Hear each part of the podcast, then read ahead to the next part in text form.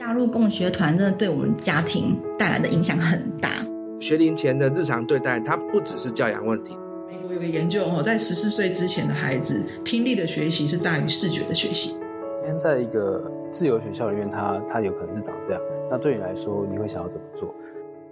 听众朋友，大家好，欢迎收听越狱。那久违的又有来宾来到我们节目里面。我们今天这一集是为了一个很特别的活动，叫做自主学习带领人实务工作坊。副标是自主学习力是孩子的超能力，这个活动来做一个宣传，然后也作为讲师的我们几位好朋友，大家一起上来分享一些自主学习的经验跟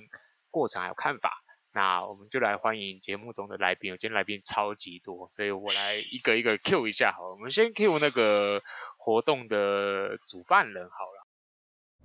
各位越狱的朋友，大家好，我是秘密基地绘本屋的冬玉。那再来是我们另外讲师群哦，然后我们先请佳敏来自我介绍一下。Hello，各位早安、午安、晚安。那个我是佳敏，大家好。还还有心怡。嗨，大家好，我是石门十中的心怡。再来还有心怡那边的另外一位伙伴哦。嘿，hey, 大家好，我是志群。我们我们前面来聊一下好了，我们先来聊一下那个大家自主学习的一个，每个人举一个案例好吧？你自己自主，我们都是讲师嘛，我们自己自主学习到底大家有过经历了一些什么？我我觉得对我来讲，我的自主学习应该是从我的呃，其实我在高中高中阶段我，我我我其实就开始了，因为我的父母其实不太管我，所以然后高中的时候，其实我住校。所以我自己在做什么，父母其实基本上管不到。比如说我半夜半夜才回家，因为去听演唱会，这个他们也不知道。然后就是很多时候，其实呃，在我的成长历程中，很多时候都是我自己去做决定，然后父母支持我。对，所以呃，他让我在呃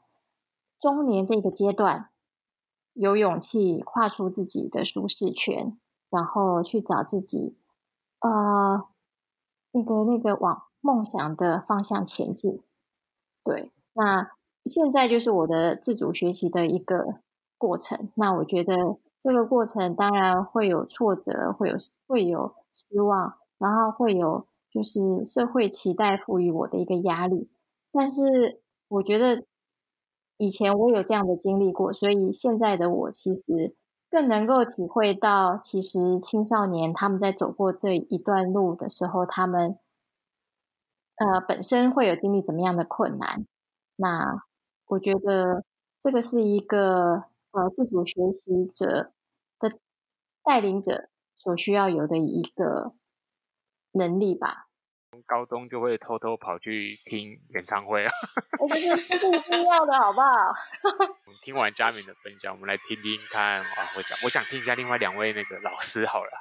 对于过去自主学习的经验，那我来分分享一下，就是在近几年在做的事好了。我比较开始有自己自主学习的印象，是从先学煮饭开始的。就那个时候就会想要觉得自己在宿舍每次都吃外食。所以你就会觉得应该要多学一点，怎么样可以煮菜，所以就开始自己摸索，然后随便煮，然后再问一下学校的其他老师要怎么煮，然后再是看 YouTube 上面找食谱。那我觉得在这个整个过程当中是蛮开心的。那最近在做的事情是在学台湾史。那原因就是我突然有一天想，觉得身为台湾人，但是好像以前都没有认真的读书，你都不知道台湾以前发生什么样的事情。所以就开始来学习台湾史，那因为是自己有兴趣的事情去做，然后就从看简单的书籍啊，然后问，然后上网去爬文啊，然后看有没有什么样推荐的书，然后一直到看完书之后，你发现说，哎，除了看书中，也想要去其他的古迹啊地方去看看，所以就是自己会跑去台南或者嘉义，然后配合书中的这些情节，然后去研究。那我觉得自主学习最开心的就是在。你学到事情的过程当中，因为是自己自发的，自己想要去学的，所以每一段过程都是非常的愉悦愉悦，就跟我以前在国高中的学习阶段的历程是不一样。因为以前感觉的学习就是为了考试啊，或者为了升学，那学习其实很痛苦。那我觉得真正学习感到快乐，是在这几年发现自己想要学习，而学习的快乐，你还知道哦，原来学习是一件非常有趣的事情。哇，这个分享让我非常的有有点感动哦。你知道我是历史系的学毕业的人，然后听到有人居然自学台湾史，哦、对，学习发现跟以前想象的不一样。哦，不简单，不简单。好，我们再听志勋旁边的另外一位伙伴哦，来，心怡来吧。好，那既然刚才那个主持人有讲到历史系毕业，那就要叫一声学长了，因为我也是历史系的。那因为我之前就是目标就是要当历史老师，所以我发现我在自学比较大的体验是在当老师这条路上，就是从大学时期修师备课程的时候，如果有看到有一些研习啊，或者是一个实习机会，只要比别人更多机会可以接触到教育现场，我其实都会去参与跟报名。然后在实习到代理期间，到正现在考上正式就是石门实中的正式老师之后，就会发现，哎，其实教育这一条路在教学技巧，或者是有关于学生的各项议题，或者是历史课课程可以怎么样去做发展，都还有很多可以学习的空间。所以我就会去研究说，哎，有哪些的呃组织或是团队或什么样的研习会提供我相关的真人的一个。知识跟学习的场所，那像我之前就会去参加历史教学研究会啊，或者是文英老师的荧光教育协会的活动，或者之前有参加过孟恩的那个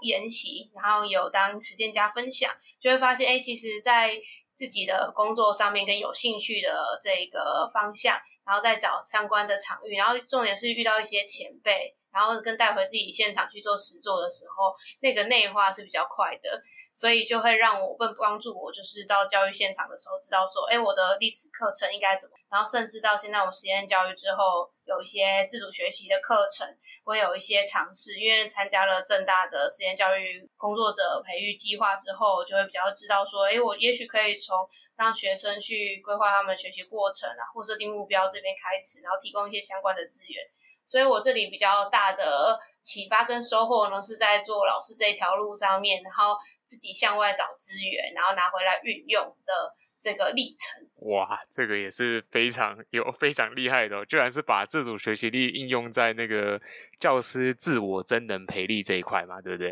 嗯。那再来，我们来欢迎这个活动的主办人之一的哦。好的，大家好，我是秘密基地绘本屋的东玉。然后呃，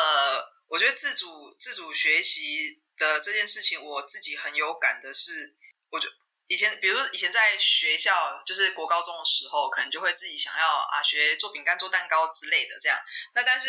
那时候并没办法，没有很有动力的后后来做一些延续。那我自己在长大之后，就是变成大人之后，然后我想要看更多的资讯，然后第一手资讯，所以觉得我的英文应该要再加强，或者是说应该把它捡回来。然后怎样说捡回来？因为其实我是一个在呃，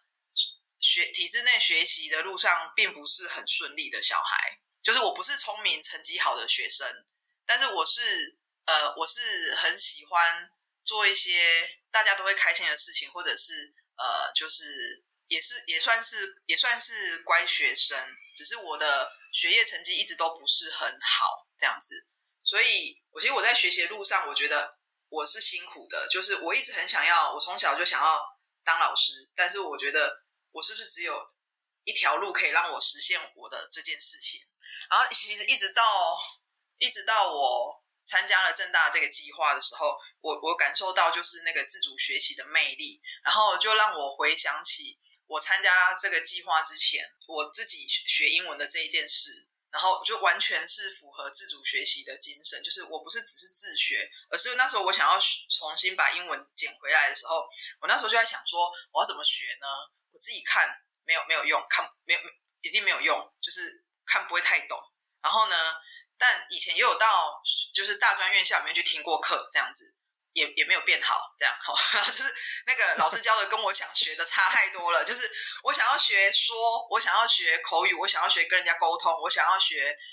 告诉别人我在做一些什么。那但是学校学教的就不是这样这样子。那所以我就不知道该怎么办。那但那时候我就想到，我身边有一位亲戚，然后他是他的英文好像不错，于是我就想要说，那我来去找他，请他来帮，请他来看有没有可能可以教我。然后我就他年纪比我小，但我觉得他他看他愿不愿意，然后他也愿意教我。然后那时候我一开始我就跟他说，我想要学英文，然后他就问我想要学什么，我就跟他说我想要学怎么说话，然后想要学怎么跟人家沟通，我在做什么，但是我不要从文法开始学，然后我不要从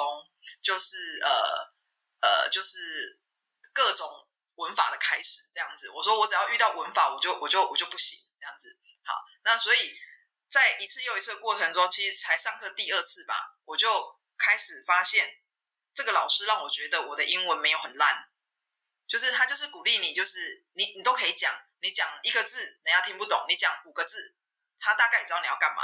然后再来就是他有非常多的正向肯定，然后让我觉得说哇，我的英文好像真的没有很烂哎，这样。那其实自己听录音就是烂到一个爆炸，可是这个老师这个引导人就让你觉得你是 OK 的。那所以我，我觉得这件事情会很影响到我后来跟我跟我先生我们去纽西兰旅行的时候，就是真的是看到外国人都不会怕，然后就是要什么就跟他讲什么。那我觉得完全就印证了我们在正大的那个实验教育师培里面。感受到，当你想要学一件事的时候，你就会去动用你身边的资源来帮助你完成这件事情，让这件让你在这件事情里面就是能够呃持续，而且能够进行得很顺利这样子。那我觉得这是我呃在自主学习的经验上面一个，就是我以前没有觉得这个叫自主学习，我就是觉得我想要学这样东西，然后我一直。呃，不是很聪明，然后我一直不是很怎样，那我只能用学校的学习方式来学这东西嘛。可是我怎么学都学不会。但是当我发现，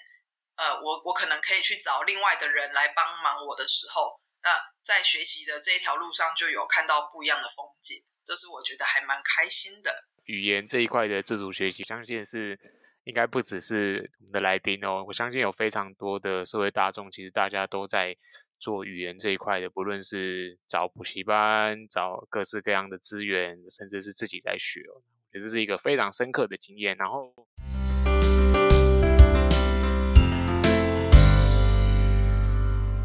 刚才大家分享完了一轮啊，我觉得蛮有趣的，想要回应的部分哦，就是刚刚志勋有提到那个自主学习做菜这件事情哦，也我想问一下各位来宾哦，就是大家会做菜的人喊一声好不好？东玉也会，我也是。心仪也会，我也可以。哦，大家都会。那我们来，我们来聊一下，大家最早开始做菜，大家是怎么样开始学做菜的？我来，我来看看有多少人是，就是诶，比如说找爸爸妈妈学啊，找谁学，还是自己看 YouTube 的影片？我们先让呃心仪来好了，心仪来分享一下最早你做菜的契机是什么，然后怎么样开始学这个东西。呃，我最早做菜应该是在国小的时候吧，因为那个就是我是家里的老大，这么小啊、所以呢，想要帮妈妈煮饭。对对对，就是想要学怎么样协助妈妈煮饭，所以呢就在旁边先看。然后一开始当然就不会动到刀跟火，可能就洗个东西，帮忙递个东西。然后看久了之后，可以尝试来煮饭的时候，记得应该一开始是学煎荷包蛋，就是最简单的那一种。哦、那妈妈就是在旁边教导，所以呢，我觉得我应该是先从。模仿开始，然后呢，再由那个专家来教我怎么样去进行这个煮饭。那其实久了之后，自己有办法独立煮成几道菜之后，就会开始煮一些我没有学过的菜，但我觉得应该可以这样煮，或者是上网找一些食谱来做。所以我发现有些基础的先学会之后，就比较能够应用。这个是我学做菜的经验。蛮好的学习的自主学习的路径哦，就是要先有一些模仿，然后再让高人来指点，然后这中间还有一些说，哎，有一些基础的东西，如果一开始就学会，就比较不会那么容易碰到挫折嘛，对不对？嗯，好，那再来，我们来请冬玉姐分享一下好了，你有做菜的一开始的契机是什么？我是冬玉，我跟跟心仪的时间点差不多，我也是在国小的时候，因为我是我在家里是排行老大，我底下是两个妹妹，然后。我妈妈大概到我国小五年级的时候开始，就是因为带三个小孩嘛，所以她就五年级之后她就开始出去工作。所以那时候其实我就开始帮呃，就是家人做饭，然后帮我妈妈做便当这样子。嗯，然后所以在小学的时候，就从一二年级开始，然后就开始帮忙家里。应该说小学我妈都讲说什么四岁我就去菜市场买菜，我也不知道她讲真的假的。然后 对，然后国小开始就开始。对，他说四岁，我就拿着钱，然后就走去菜市场买菜。然后就是国小开始，就是因为就是妈妈每天做嘛，那你就是看着看着，然后就开始他也愿意让你尝试这样子。那大概到能够做像做一个便当，大概就是国小五五年级吧。对，OK，嗯，所以也是差不多的途径，就是看着妈妈做一做，然后慢慢慢慢等到差不多时机成熟，就可以自己下去试就 OK 了，对不对？是的，是的。好，那来嘉敏好了。呃，我跟大家不太一样，我不是我不是看着，也不是模 仿，因为 因为从小呢，我妈妈是完美主义者，所以她其实不太能忍受呢，你笨手笨脚在旁边，她会受不了，她会跟你说：“来来，我来弄好了。”对，所以其实从小的时候，嗯，我妈我妈妈很会做菜，那她呃拿手菜有很多，但是呃因为因为她的完美主义，让我们其实。渐渐的都都其实不会在厨房出现，对，因为会搞坏我们我们之间的关系，所以我们都只是就是在餐桌上面吃那个好吃的东西。那呃，会想做菜的契机其实是来自于我会怀念那道菜，我喜欢这道菜，所以呃，我就会去自己去呃想一下里面会有什么味道，因为吃了多这么这么多的菜。那就会想一下会有什么味道，然后自己去尝试，然后看食谱，呃，试着去去那个呃模仿那一道菜，应该会有哪一些东西这样子做出来的。所以其实我很少，我几乎是没有问过我妈妈去做的，对，所以我的方式是是比较不一样，是来那个动机是来自于我自己，呃，很想要吃。所以我会想要做出来，然后让自己吃，这是一件很有成就感的事情。然后在最近呢，最近我有去学做菜，那那个契机呢也很特别，是呃，就是我们家现在有一个比较大的中岛，然后呢有一次我请我朋友来我们家玩，但是我请大家吃便当这件事情，我耿耿于怀，对。人家来我家，我请大家吃便当，对。然后后来我就 我就发 奋要去学料理，对，就是至少我可以有几道拿手的菜，可以在朋友来的时候分享给大家，对。所以这是算是我呃学习煮菜的一个一个契机吧，嗯。好哦，谢谢佳敏的分享。哇，这里面我觉得带到很多很有趣的东西哦。一个是刚才包括佳敏讲说，诶，你身边的母亲的身份，她是什么样类型的人？她可能反而会阻碍了，可能说。我们也不要讲说阻碍啊，就他可能不会去开启孩子比较容易接触到自主学习的这条路，所以我觉得引导人在这样子的一个成长背景里面，反而看大家做菜，每一个人的引导都不太一样。有的是像东玉跟心怡是在他们小时候这个家庭的环境，自然而然的就引导到他们自己就在很小的时候就会做菜，然后反而佳敏是一个，哇，这个动机很特别哦，重现味道。我们刚刚有有那个记文字栏有人说这是食神等级的。真的，因为我们问他的话，可能问完之后就不会想要，不会想要吃，不会想要煮了。这真的不简单。对，我想要延续这个佳敏刚刚的话题，也是一样在讲自主学习过做菜这样。我我想要分享就是，其实我第一次就是接有印象的进到厨房跟接触，那时候也是要煎荷包蛋，然后在国中国小吧，然后我妈妈就是要教我怎么做，然后那个时候我的感觉就是很难，因为。那个打蛋的方式啊，然后要多久要翻啊，还要开那个火，所以我记得那个时候印象非常的差，就是很很可怕。就煮饭这件事情要开火，然后我觉得那个火还会要很大还是怎么样，要一定的步骤，我觉得非常的困难，很可怕。所以我一直觉得我是不会做饭的。然后所以一直到我大学毕业，然后到出来工作一年，都没有进过厨房煮过饭，就是我一说要做就是泡面而已。然后。到什么时候？到就是因为你住在宿舍，其实都是外食，所以你就会觉得这样吃是很不正常的。真的是自己要有需求目标，你还会去做主动学习、自主学习这一件事情。然后那时候就开始就是看同事怎么煮啊，跟着同事一起煮饭，然后就发现到其实煮饭可以很随意跟很随便，就是其实它不是一定要加多少量，它可以很随意的加盐巴。那你还可以把中午没有吃完的这个栗子加到汤头里面去，然后增加它的风味。那你就会发现这种乱加就跟实验一样，其实非常的有趣，然后也不会吃坏肚子。所以我觉得很重要，就是自主学习这一件这个过程哦，你是需要自己有需求，然后中间的过程是你要觉得是很开心的，不然的话你是没办法去持续这件事情。那虽然最近比较忙，很久没有去煮饭，但是还是会说，哎，我会煮菜啊，做饭就是很简单的这一件事情。感谢谢咨询的分享哦，我觉得确实以我自己为例好了，其实我自己作为主持人，还是想要讲一下我自己煮菜的经验哦。我反而是在我出了社会工作之后，我参加了我朋友一个那个健康管理计划，就国泰国泰他们的一个健康体重管理计划。然后我自己当然没有很胖，但是我被我朋友强拉进去，然后我们就每周都要去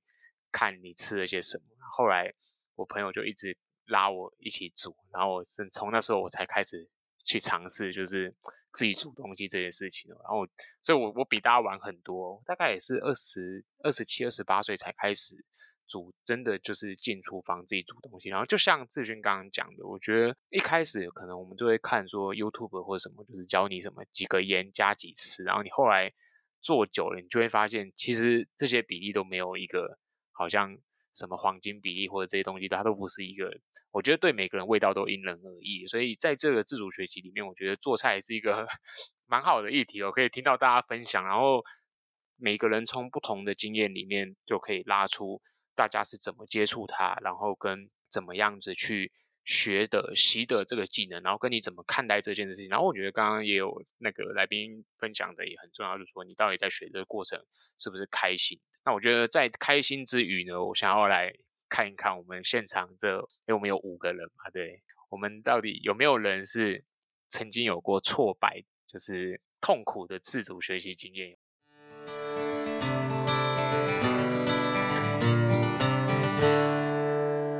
那我要先来分享，我是心仪，就是我之前在那个大学时期，其实呢有打戏篮。然后那个时候呢，要练投球的准度跟进攻的手段。那那个时候呢，其实就是有教练在教，有跟那个大学的队友在练习。但是，一开始因为那个经验累积的速度太慢了，就会觉得好像自己在这方面好像很没天分。就是平常你在国高中跟大家打球，好像觉得诶，我是会打球的人。但是真的要到专业的，就是或者是像系队等级的，要有一定的实力跟水准的时候，你瞬间就会觉得自己好像。就是又忽然变得不会打球的这种感觉，因为高手实在太多了，所以我就有发现一件事，就是如果目标定得很高，他就会很比较容易有挫折感。然后呢，再加上有些肌肉跟操作的是需要练习的、累积的。像我第一年打的时候，那个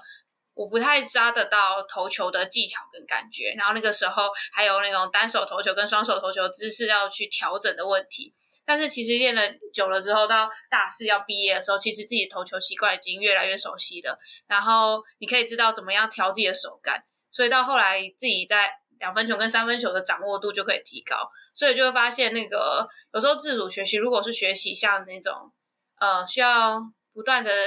呃，展现的那种技巧型的，它很需要时间的累积，然后要先符合你自己能够对应的能力，才不会太容易有挫败感。因为有时候身体肌肉，其实肌肉还没跟得上的时候，是很难展现出来的。因为我们这过程中也是不断的重训，所以就会发现，呃，如果你要达到目标的话，可能还是要符合自己的目前的状态，去循序渐进达到目标。不然，如果我撇除掉一定要达到那些目标，跟队友打球、跟练习篮球技巧，其实是一件很快乐的事情。所以我觉得在自主学习上面有个心态，也是我从篮球中去体会到的。如果可以的话呢，就是可以跟专家讨论，或者是自己思考一下自己目前可以做到的状态，然后再慢慢增加。然后呢，有时候呢，可以享受这过程中跟同队友一起学习或者一起练习的乐趣，这样。好，谢谢心仪的分享哦。我自己也是运动员，哇，心仪你应该是蛮专业的运动员哦，做到重训这一块了，你是自己是运动咖就对了。因为系队要耐撞啊，不然就被对敌对人呃敌敌人撞飞。OK，因为这运动上面的自主学习真的是一条。我觉得是一条非常不容易的路。我自己是壁球选手，然后我本来是有教练教的，但是我自己生涯后面几年其实都是靠自主学习在练。然后我也觉得，因为运动场上是一个太多太多复杂的条件结合在一起了，所以就像刚刚心怡说的，就是包括说你的小肌肉很多东西没有跟上的话，其实很辛苦，然后这条路确实很需要很多很专业的知识跟呃训练。好，那我们来听听还有没有其他伙伴有痛苦的自主学习经验或是挫折的？我我想要分享一下，就是呃，我我觉得就是我们在谈的自主，就是这一场呃二月四号五号这一场自主学习带领人的工作坊，我们在谈的自主学习比较是比较不是属于自学的这件事情，就是我们其实是像刚刚志勋有提到，就是你一定要你一定要对某一件事情有需求，或者是有目标，然后你就会产生就是哎，我想要学这件事的。可能开始，那中间的过程要开心，那后续就有延续一直下去的可能。这样，那容我在开心跟产生自主学习的中间，我觉得就是要加入一个就是呃引导人或陪伴者的角色跟位置这样子，因为我觉得就是呃我自己的学习经验就是像我刚刚前面提到，就是其实我在学习这条路上并不是很顺利。我身边有引导人，有陪伴者，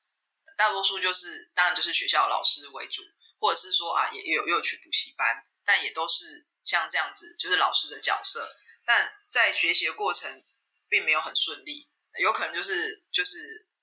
我的理解没那么快，然后当然就是每一个孩子学不会的原因有千千百百种这样子。对，那我觉得就是呃，陪伴者跟引导人可以怎么做？如何做？然后在了解孩子的需求，如何站在孩子的角度，然后陪伴着孩子继续前进。我觉得这件事情是蛮重要的。那也是我们这一次举办这一场工作坊两天的全实物的工作坊，想要带给大家的。感谢东玉姐的补充哦，确实就是在碰到好的引导人，就我们讲的引路人或者引导人这样的角色是非常非常重要的。我想这一个这一次的这个活动啊，是一个蛮对我们来对很多人来说，应该是一个蛮少见的所谓的自主学习的工作坊。我想我想顺便来问一下在场的我们的讲师群，好了，大家有没有分享一下你们每一个人参加这个活动的契机是什么？就是说，哎，我们自己作为自主学习者，然后我们为什么会想要投投入这个活动来带领？各式各样的伙伴，不管是教师还是家长，还是甚至有学生一起来做这个自主学习的这个这个议题。来，我分享一下，就是呃，我小孩在国三国三考上高中之后，呃，我们有做一个决议，就是休学一年来做自我探索。那这个东西其实对他们来，对体制内的孩子来讲，其实这是一个很陌生的体验。因为他们从小到大从没有离开过学校，然后呃，就是每天每天的学习都是自己决定，都是自己安排的。那这一年的时间，我跟孩子我们一起共学，然后我自己也在做我自己的自主学习，因为我在转换跑道，然后呃，我自己也在上我自己的课。然后在这个过程中，其实你可以看到孩子们的变化。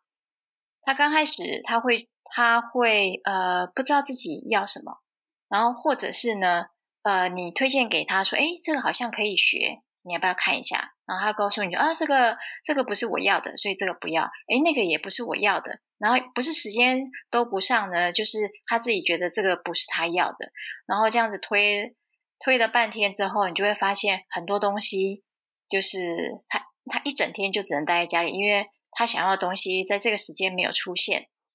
所以他那个时候其实孩子们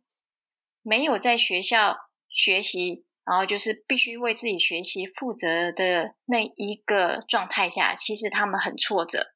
他们突然发现没有学校帮你安排好课程、安排好 schedule 这件事情，其实是会让人焦虑的。那可是，在这样子的过程中，他就会开始慢慢。慢慢去呃调整自己的脚步，然后呃让自己有事情做，而不会先去先去说这个是我不要的，那个那个也不是我要的，对，他就会试着就是踏出他自己的第一步，然后学习一些呃他也不确定这个是自己想要，但是他愿意踏出这一步去学习，对，那我觉得这一年呃，对孩子跟我来讲都是一个呃很难得的一个经历。就是我看到了，我也看到我自己的困难是什么，因为我也跨出我的舒适圈，不在我自己的领域跟我的呃范畴里面去学习。然后我的孩子也跨出了一步，了解什么叫做呃在课堂外为自己的学习负责。那我觉得，呃，我可以把这个经历分享给，就是呃上工作坊的，就是呃学员们。对，那也许有这样的交流之后，大家对于自主学习就比较不会这么的，比较不会这么的焦虑，然后也比较能够同理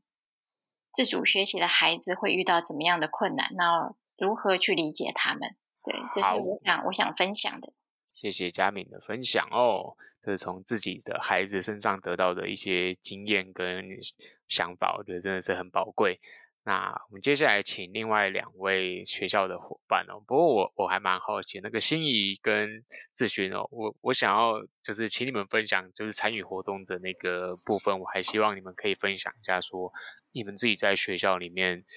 教育现场这边看到的，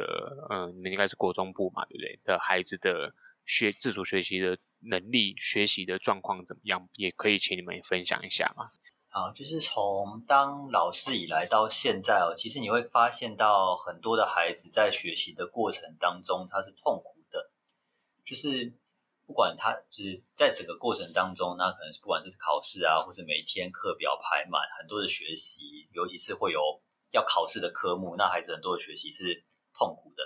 那在这个过程当中，当然还是会有他喜欢的科目，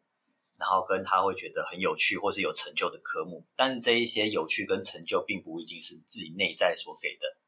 那换句话说，就是我们在学校里面的目标，通常都是别人去给的。就像刚刚佳敏所说的，学校帮你安排好，然后要排考试，然后要排测验，这个目标要达到多少，要学到多少，都是别人给的，都不是他们自己去寻找的。那当学校没有再给你目标的时候，其实你是会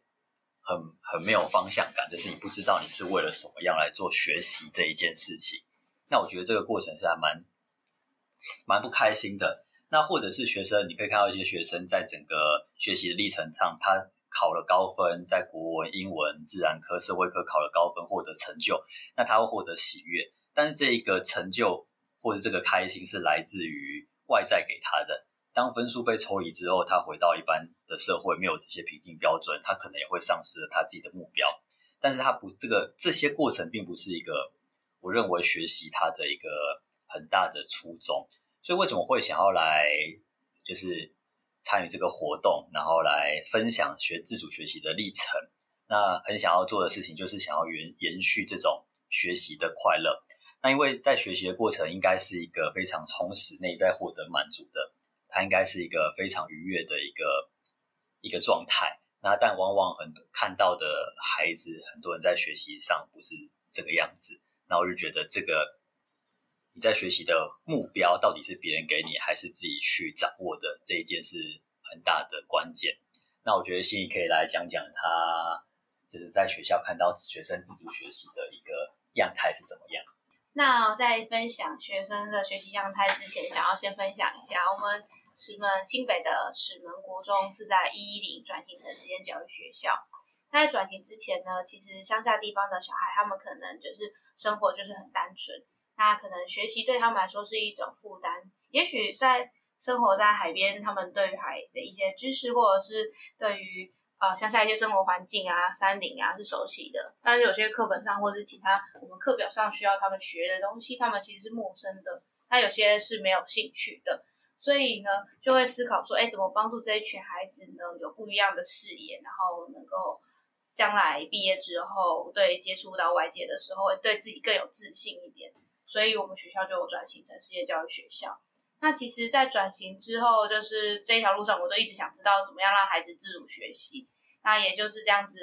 那个想要知道说，哎，孩子真的给他机会学的时候，他的反应如何？就没想到第一年我在做尝试的时候，其实。一开始孩子七年级刚进来的时候，大家其实是充满学习的热忱的，你可以感觉到孩子都有学习的热忱。只是后来对不断的像志勋刚才说的考试跟挑战，开始以为自己不适合，或是以为自己学不会这样子。所以我们在实验教育里面有个专题研究课程，我就有设计让孩子进行研究，就是社会议题的一些探索。那我有发现有操，我有两种操作，然后有不一样的收获。有一种呢是我没有限定任何的主题，让他们去探索。例如我有一次就是进行的台湾多元文化的那个分析，那就想说让学生试试看自己去进行多元文化的探索，选定我们国内的一种族群，然后去练那个去认识，然后上网搜寻资料，或者找一些书籍啊，然后把它整理出来。我发现孩子在一开始可以让他放手去做的时候，他其实有点呃不知所措的，或者是像刚才佳明说的，一开始不知道要学什么，就发现孩子其实呢是需要不断的给他空间，让他多练习几次，他才决定自己要学什么。所以呢，在这种操作之后，就会让我知道说，哎，也许呢，我们可以给孩子先看看几种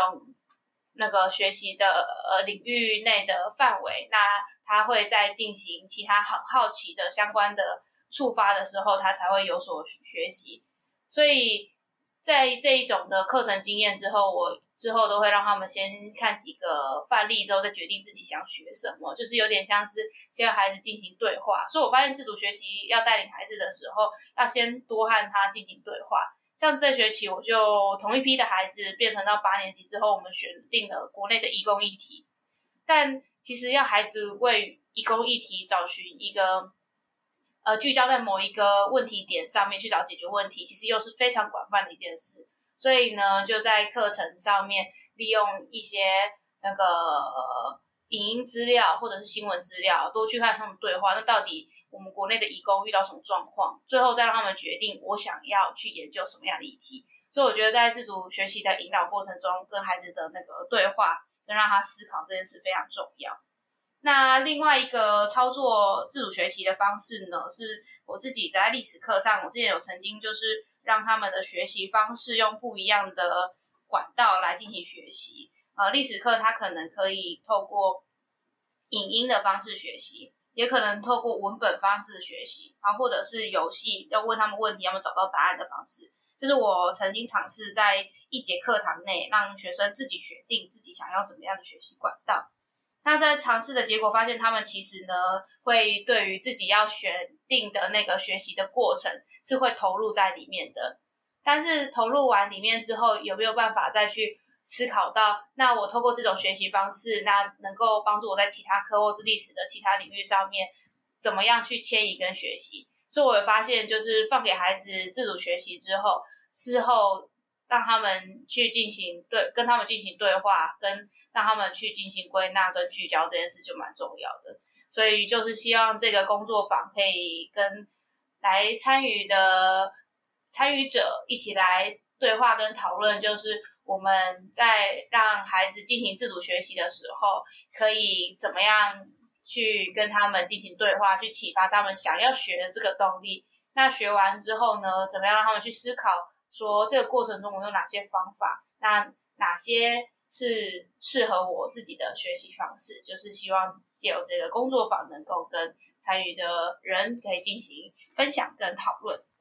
谢谢心怡的分享，哇，这有现场非常多的经验，宝贵的经验哦，还有很多观察。我觉得那个志勋跟心怡几乎已经把我之前自己我在现场看到的很多问题也也都讲出来了，然后。我也想要分享一个例子，就是我曾经在一所实验台北的实验学实验国中有问过学生说：“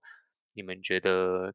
学习是自主的吗？”然后每一个学生的那个眼神就是你在跟我开玩笑吧？就是这辈子我所有学的东西都是别人别人在 都是别人给我的，什么自主学习？他们觉得这个根本是一个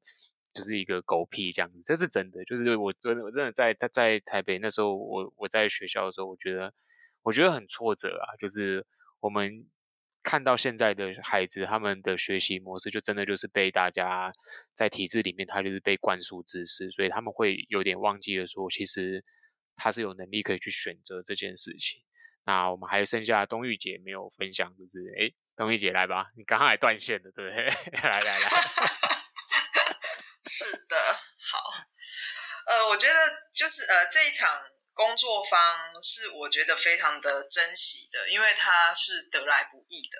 它需要天时地利人和才有这样子的资源可以产生。哈，那我觉得我最最想要传递的资讯就是，呃，因为我自己在学习路上不是很顺遂，然后我在前往我要我想要做的理想，也就是我想要当一位有影响力的老师，甚至我希望可以有一个。呃，可能的办学可能，那这些其实，在过去可能它不是它的它的路径没有这么多元，应该这么说。那所以其实我一直很想要传递给很多家长跟老师、教育工作者，就是我们的孩子或是我们自己在学习这件事情上面有没有其他的方式、其他的可能，然后有没有其他的方式可以达到。我想要的，孩子想要的，甚至就是我们的理想。那身为一个引导者或陪伴者，我们有没有其他的方式、其他的可能，可以来陪伴、引导我们的孩子，让他可以在他想学的、跟他想要的，以及跟呃我们所谓多元的学习、多元的内容里面，可以相互的结合。所以，这这是我一直很希望可以带给中部。这样的资源，那为什么又特别是中部呢？因为大部分资源真的还是在北部居多，所以我我一直很希望中部也有这样子的这样的资源。那但是中部这样的自主学习工作坊资源不算多，可能学校里面有给老师的，我相信应该不少，但是给学校以外的教育工作者或家长，或者是有一些是学校老师，但也他也希望可以有另外的。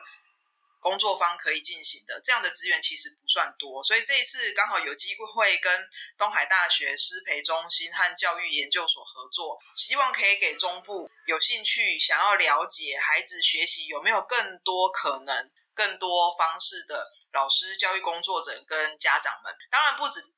不止中部，我们目前报名，其实目前报名的人数已经快额满了。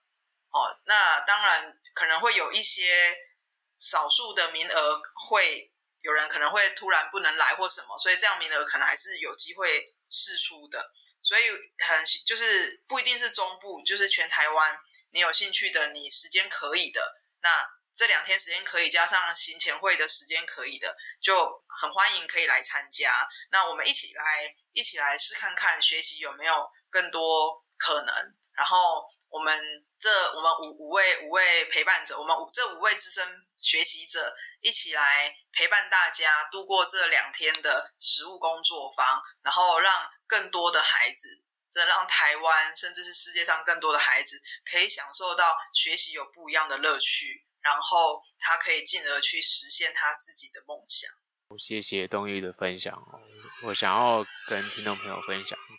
我自己在我的学校里面，其实我们最近，我我的学校是实验教育机构，我们是做小学部，然后。我们一直在强调自主学习。其实我作为学校的说明会、招生说明会的那个讲者哦，我也常常在跟家长解释自主学习哦。然后我觉得今天这一场，我们五个人聚在一起，真的让我重新得到很多的养分哦。就是有默默的觉得，嗯，我们到底要怎么样让家长们去理解说自主学习为什么重要，跟自主学习到底是什么这件事情？其实我觉得很多家长他们。嗯，不容易理解，因为大家都在这个台湾的教育体制下面这样子一路成长过来，所以大家都有既有的框架跟自己的学习的一个脉络。那怎么样跳脱出来这件事情，嗯，有时候不是三言两语就能够呃真的做到的。那所以我认为在这一次的这个工作坊真的是一个很难得的机会，就是大家聚集在一起，然后我们没有做什么事情，大家就是来玩这个自主学习。那我相信。现场一定会非常非常非常的好玩，因为我们有五位来宾都是 非常非常有趣的人哦，大家来自不同的背景，光是有体制学校，然后还有那个就是实验学校，然后还有教育工作者，然后还有像佳敏是哲学的这一块的工作人，各种不同的身份。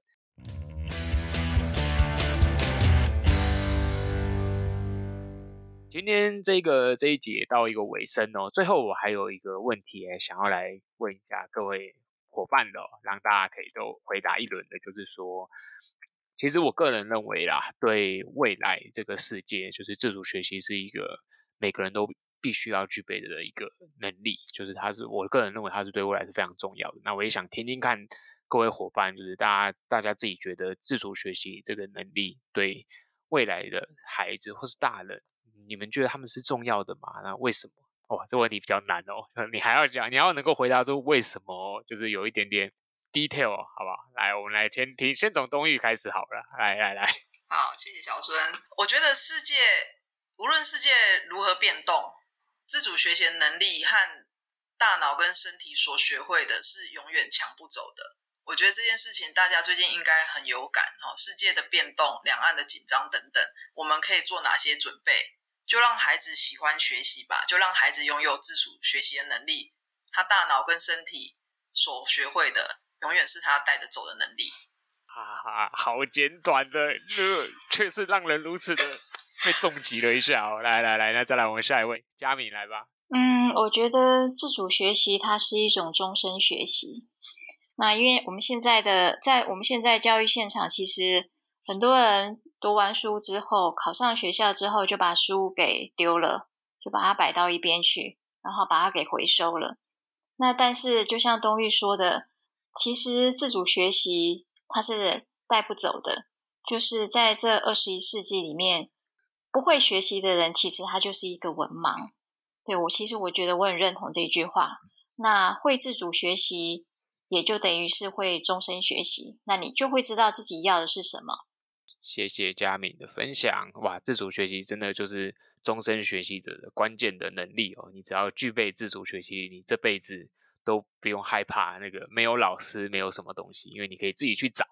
那我们再来听听心怡好了。那因为刚才有东玉跟佳米的分享，我就从另外一个角度来分享。我觉得自主学习的重要性。我觉得自自主学习其实是我们一个学习的本能诶，因为我们从婴儿时期就在学，求学时期也在学，工作的时候在工作或休闲上，其实你也有自己想要做的事情，想学的事情。退休之后，你也有自己的生活，所以我觉得大家其实都有呃想学的这个动机跟这个本能。那我们就借由这个实务工作坊，大家一起来学习，看看我们怎么样去引导、带领自主学习这件事情的发生。也许有很多的方法跟管道，只是大家还没发现而已。那就让大家真正想学的时候呢，可以知道说我们怎么样去达成自己想做的事情。好，那依照前面的做一个统整好了。就对于自主学习的对社会的功能来讲，其实我们现在社会变动很快，那所以说这个跟我们需要不断的更新自己，因为你怎么知道十年、二十年你现在学的这些知识还有没有用？那就像我们以前没有智慧型手机，现在就有。如果你没有不断的学习，其实没有办法去因应社会的改变。所以就社会功能来讲的话，就是唯有自主学习哦，才有办法跟上时代的转变。对于另外一个方面来看的话，其实我觉得自主学习对于我们个人来讲是可以让我们更加深认识自己，可以更了解自己，可以知道自己的需求，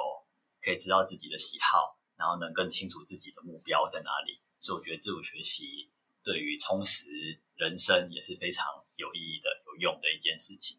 感谢志勋的同整哦。最后我也想要分享一下我自己觉得自主学习对。未来的孩子绝对是不可或缺的一个非常至关重要的能力。那我觉得就像前面的伙伴讲的，它其实是一个本能。我们其实在做的是怎么样不去让人让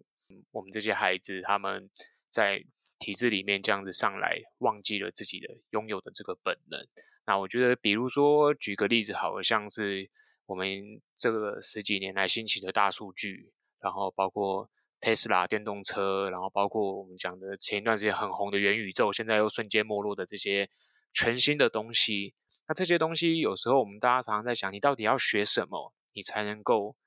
能够拼凑这些理解这些未来这些能力的东西，其实都没有。我觉得能够开创这些东西的人，其实他们都是拥有了自主学习能力，他们能够把这些重要的资讯、学过的东西给通整起来，然后去创造新的能力。那我自己觉得这是未来。台湾的教育或者全世界的教育，其实大家都很努力的方向。这也是为什么我觉得一零八课纲很努力的想要去打破这个自主学习，但是对很多已经有惯性的家长来说，这其实不是一件容易的事。那最后，我想非常感谢今天节目的四四位伙伴一起来到节目，大家还有没有什么话想要补充一下的呢？都可以直接开麦，都可以讲。好，我想要跟大家就是分享一下这场工作坊，如果你想报名的话，还可以怎么样找到这个报名的资讯？二月四号到五号，礼拜六、礼拜天上午九点到下午四点半的。自主学习带领人实务工作坊，地点在东海大学的教育研究所，就是在东大附中大楼的楼上。那报名方式呢？请洽呃承办单位，就是呃秘密基地绘本。秘密基地的第二个秘呢是甜蜜的蜜，因为我们希望可以给孩子甜如蜜的陪伴。那二月四号到五号，期待和大家一起来搭建培养孩子自主学习的秘密基地。谢谢。感谢冬玉姐的补充，因为我们在节目资讯这边也会放上网址，然后大家也可以直接点击，然后就看到相关资讯跟报名了。好，今天非常感谢四位伙伴一起来到我们节目中。那希望未来有机会能跟各位有听到这一集的听众朋友在现场活动见。那我们就下一集再见啦大家拜拜。晚安大家晚安拜拜。拜拜。